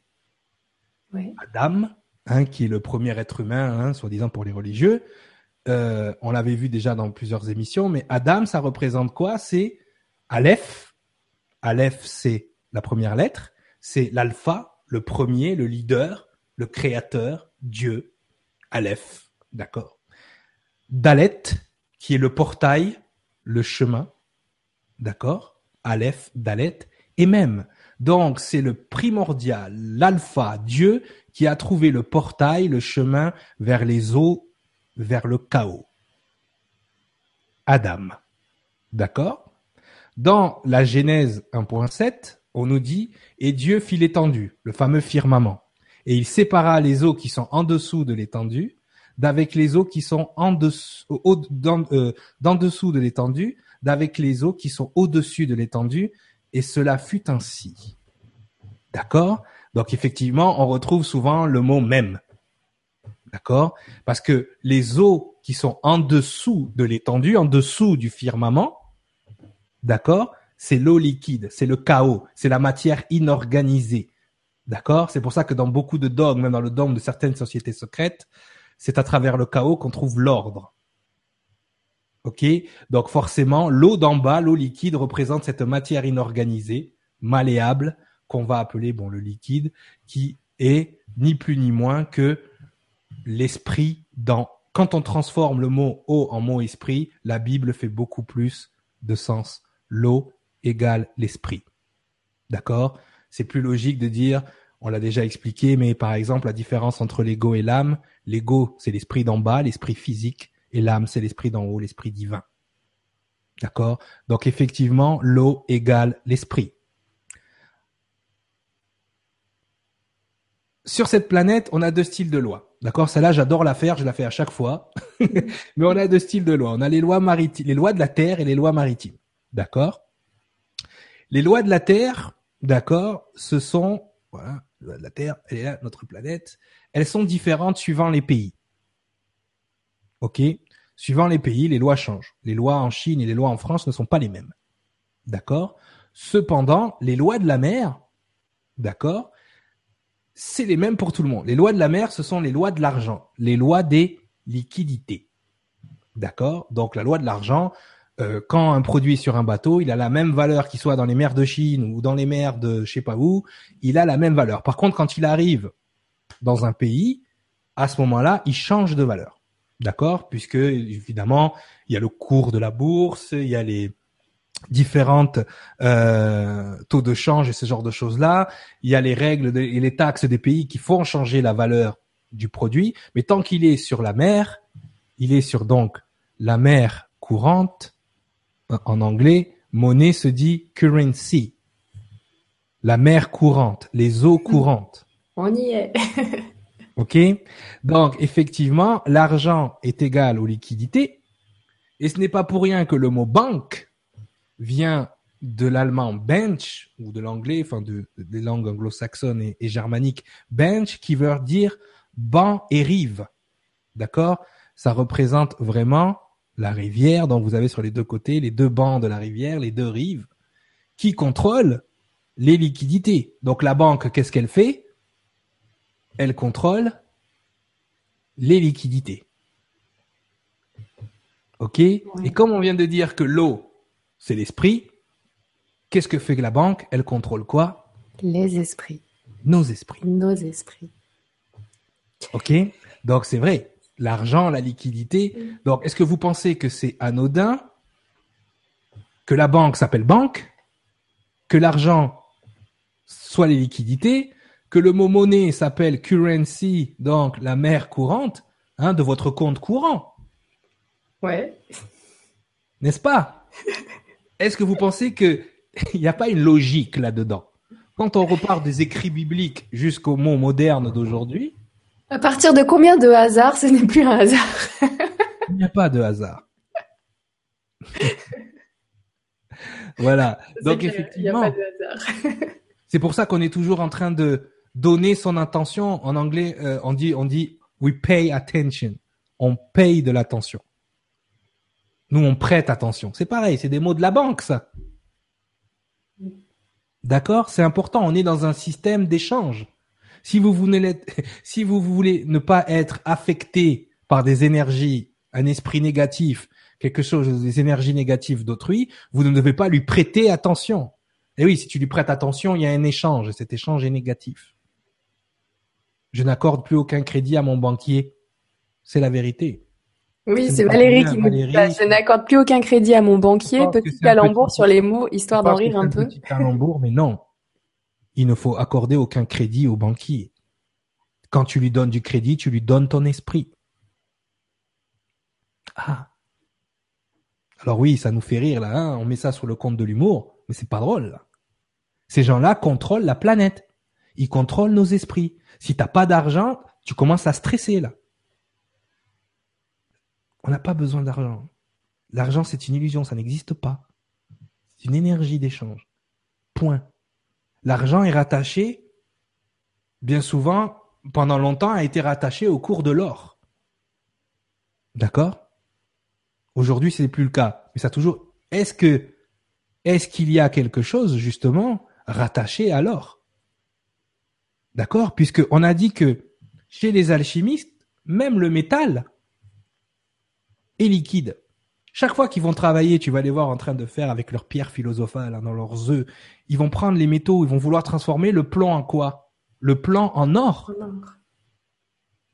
Pourquoi l'or? Que représente l'or? Et quand ils le font, ils le font en liquéfiant, en rentrant, en rendant le métal liquide, en le rendant spirituel. D'accord? Et donc, ils essayent par des procédés de changer la structure moléculaire du métal le plus impur, le plomb, dans le métal le plus pur, l'or. Quand on lit et qu'on connaît la Bible, on parle souvent du, trésor d'Israël, de l'or d'Israël, que le peuple élu a raffiné l'or d'Israël. Quand vous savez le traduire, c'est mot pour mot ce qui a marqué. On parle de la distillation de l'âme. On parle de, du nettoyage de l'âme qui, à travers le peuple hébreu, a été nettoyé du plomb à l'or, de l'eau au vin. On distille. Pourquoi il a transformé l'eau en vin? Mais il n'a fait que distiller l'esprit. Il a pris de l'eau, il a pris le jus de raisin, l'eau sale, l'eau corrompue, et il a transformé en spiritueux, en esprit. Il a transformé l'or d'Israël. Donc l'or est toujours attaché au divin. D'accord? Pourquoi? La proportion divine en mathématiques, on l'appelle comment? C'est représenté par ce dessin. La proportion divine, on l'appelle le nombre d'or. D'accord? Pourquoi? Parce que le l'or représente cette quintessence divine. Il représente cette quintessence divine. L'or, c'est le nombre d'or, c'est le nombre qui t'amène de ce qui est imparfait à ce qui est parfait. Donc pourquoi l'or a été toujours représenté comme la valeur et le métal le plus précieux? Parce qu'il est divin dans l'esprit des alchimistes.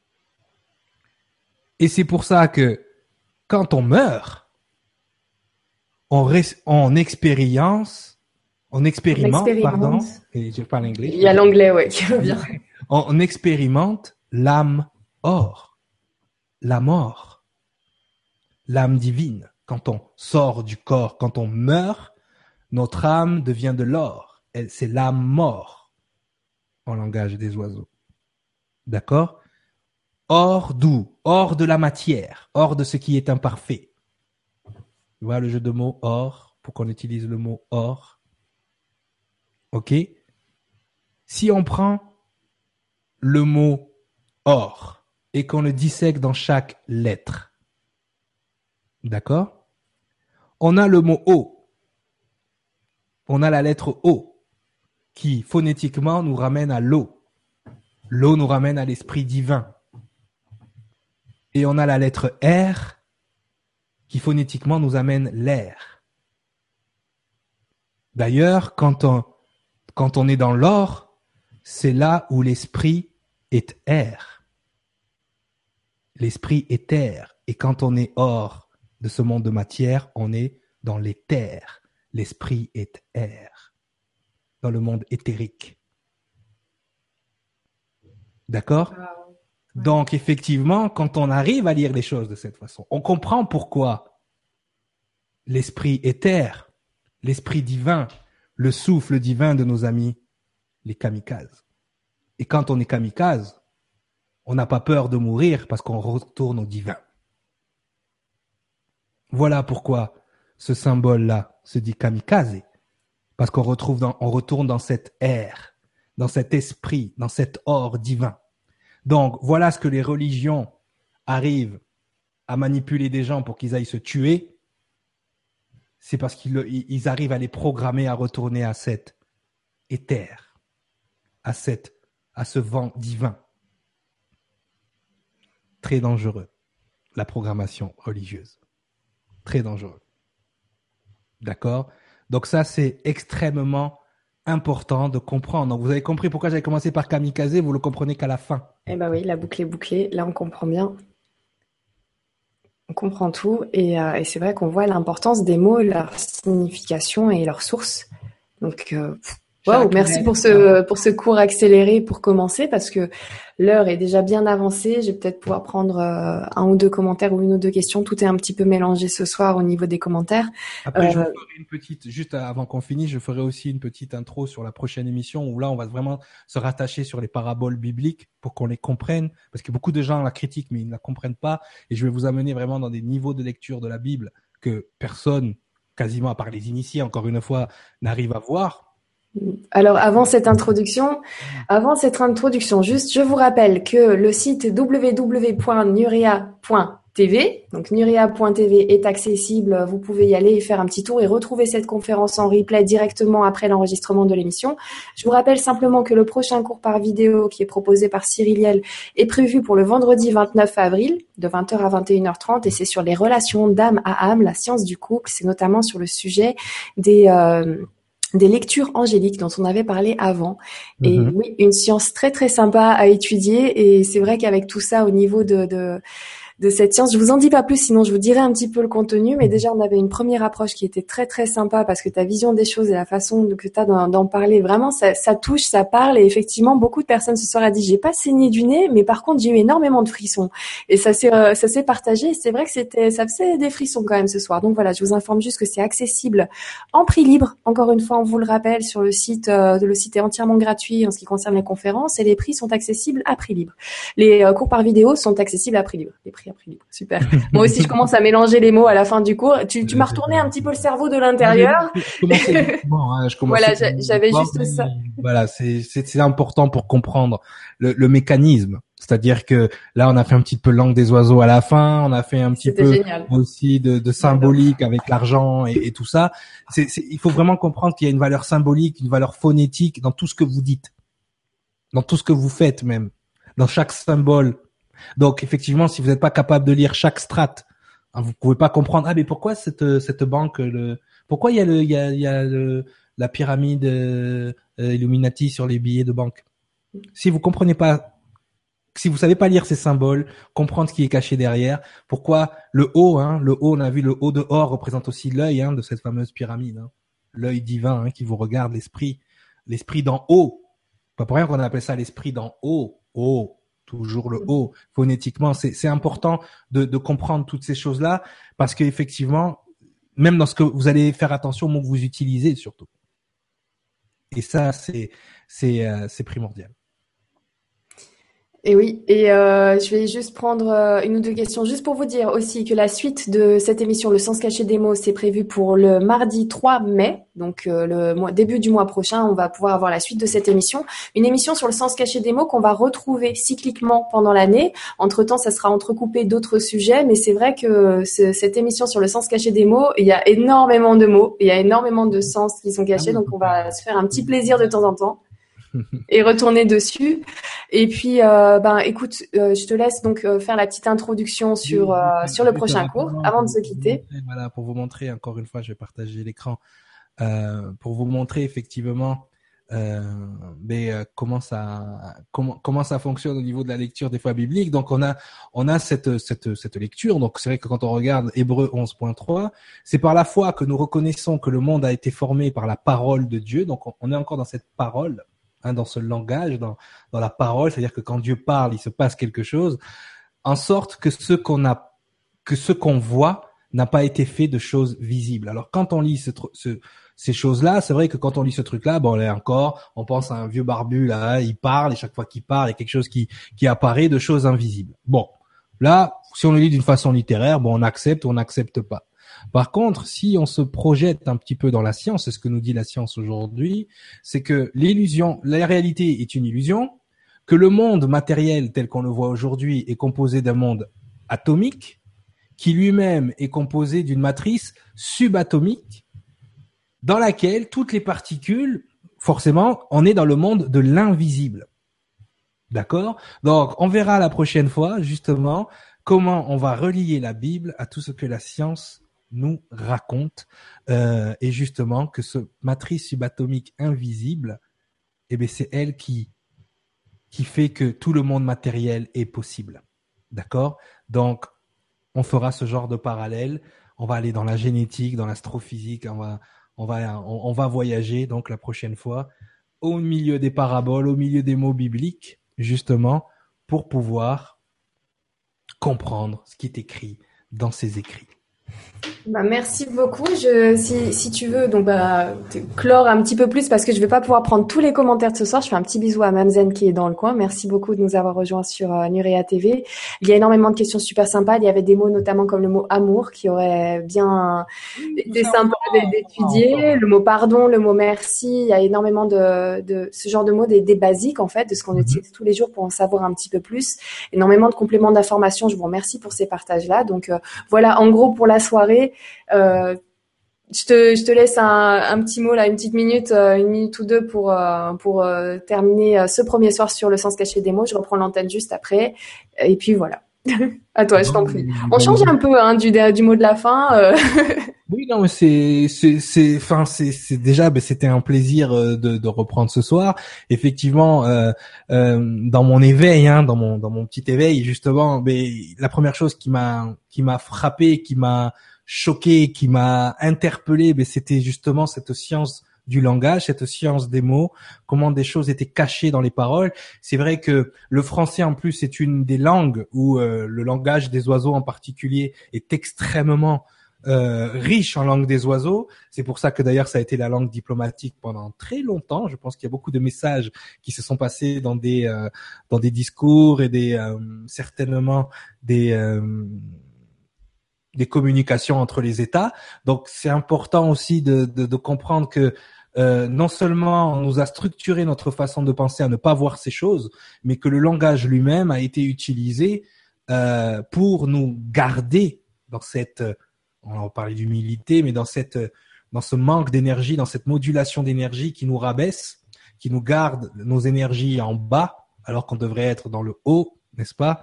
On devrait être dans cette énergie de l'or euh, et effectivement de, de perdre, de perdre notre connexion avec le haut, avec le divin, euh, de telle façon à ce qu'on ne puisse pas comprendre certaines choses. La, la, pire des choses qui arrivent à l'humanité, c'est qu'on a dissocié complètement la science de la spiritualité. Et c'est ce qui a été aujourd'hui même, quand on écoute certains discours, la spiritualité c'est mal. Et c'est ce qui vraiment, c'est, c'est, c'est, c'est, t'es dans une secte si t'es spirituel ou t'es un religieux, c'est pas bien. Et nanani, nanana. Et effectivement, euh, c'est comme ça que des sciences comme l'astrologie sont devenues l'astronomie, C'est-à-dire qu'on a enlevé tout le conditionnement des dieux, des énergies, de, tout ça, et que l'astrologie est devenue quelque chose pour les rebouteux et pour les originaux, et que l'astronomie est devenue la science impeccable. Hein Qu'est-ce que disait Einstein? Science sans conscience, c'est la perte de l'âme. Effectivement, on nous a détachés de notre divin, et on nous a détachés de notre divin à travers le langage à travers tout ça. Donc effectivement, il va, il va être intéressant de reconnecter là à ce divin justement dans les mots et que ce ne soit pas maintenant que les initiés qui aient accès à ce genre de choses. D'accord? C'est vrai, des fois on écoute les alchimistes, c'est un, on va faire un, jeu de mots, mais c'est un petit peu, des fois ils nous, racontent des choses qui sont un petit peu capillotractées, tirées par les cheveux, n'est-ce pas? Euh, Parce que on se dit c'est pas possible que dans ce mot-là il y ait autant d'informations et si pourtant si. L'esprit alchimiste, c'est l'esprit divin.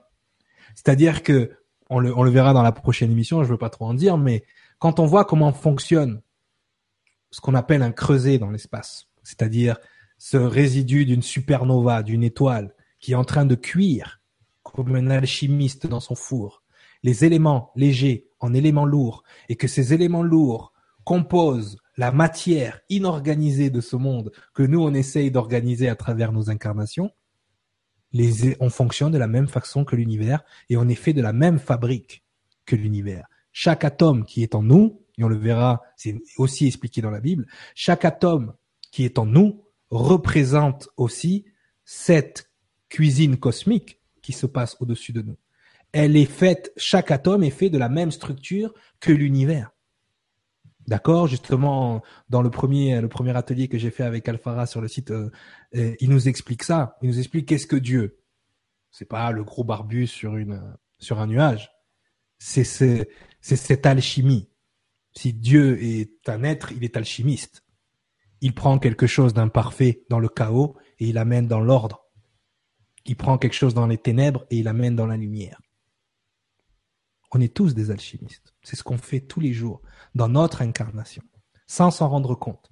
Donc, le but du jeu, c'est de s'en rendre compte, d'être conscient, pour être plus confiant et être souverain et maître de ce qu'on fait. Et ça passe par le langage. Parce que tout ce qu'on pense traverse le prisme du langage. Donc si on pense avec un mauvais langage, on pense mal et on pense à côté. Utilisez le cœur pour penser au lieu du mental. Ça fera partie de notre défi. Merci. Merci beaucoup. Merci Cyrielle. Merci pour cette soirée juste incroyable et super enrichissante et passionnante qui a donné des frissons à beaucoup. D'ailleurs, j'en profite juste pour euh, faire un petit coucou à Noé qui a 14 ans et j'ai vu un petit commentaire de, de sa maman. Donc, euh, je crois que c'est le plus jeune ce soir. Et euh, un autre bisou à Annick, 70 ans. Voilà. on a vraiment un panel très très large. Hein. Et puis là, c'est juste pour les âges qui ont été nommés.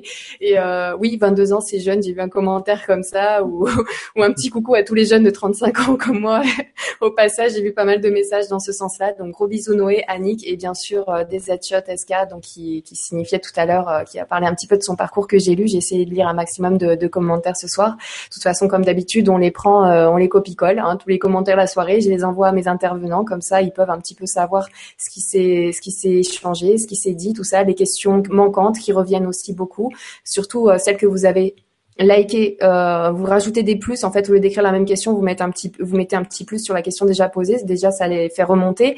Et en plus de ça, pour préparer une autre émission, ça permet à l'intervenant et moi-même de savoir un petit peu quelle direction prendre parce que vous faites vraiment votre télé. Et un petit coucou spécial pour toi nous qui est là ce soir, toi nous LP. Donc euh, on se connaît pas, mais c'est vrai qu'on se, on se suivait déjà quand j'étais sur BTLV, donc ça date déjà de deux, deux, trois ans. Et donc ça me fait très très plaisir de savoir que tu es dans le coin ce soir. Et je te remercie beaucoup pour ton petit message ce soir. Voilà, moi je vous dis à jeudi avec Umberto Molinaro sur la première des crop circles, donc il y en aura deux, deux condensés. Hein. Deux, on a fait déjà six émissions quand j'étais sur une autre chaîne où on avait fait euh, six émissions de quasiment trois heures, deux heures et demie, trois heures chacune. Là, on fait deux condensés d'une heure avec à chaque fois une demi-heure de questions. On va essayer de faire euh, une heure et quart peut-être et un quart d'heure de questions parce qu'on prévoit de faire une émission supplémentaire spéciale questions-réponses. Mais là, on voulait vraiment un petit condensé rapide. Donc, il va y avoir la crème de la crème sur le sujet des crop circles jeudi à 20h en direct avec Umberto Molinaro. J'ai hâte de vous y retrouver. Et d'ici là, bah, je vous souhaite de passer une bonne soirée. N'hésitez pas à passer par le site nurea, nurea.tv, www.nurea.tv et de vous inscrire donc soit pour les cours, de regarder les conférences qui sont déjà en ligne ou de vous informer sur le programme à venir. Et euh, le plus simple, c'est de s'inscrire sur la newsletter pour avoir les informations en début de semaine à chaque fois ou sur euh, les différents réseaux sociaux, Facebook, Twitter. Vous retrouverez tout ça sur le site. Et encore merci à Cyrielle ce soir et merci à vous pour votre présence et tous vos messages. À très bientôt. Voilà. Bonne soirée.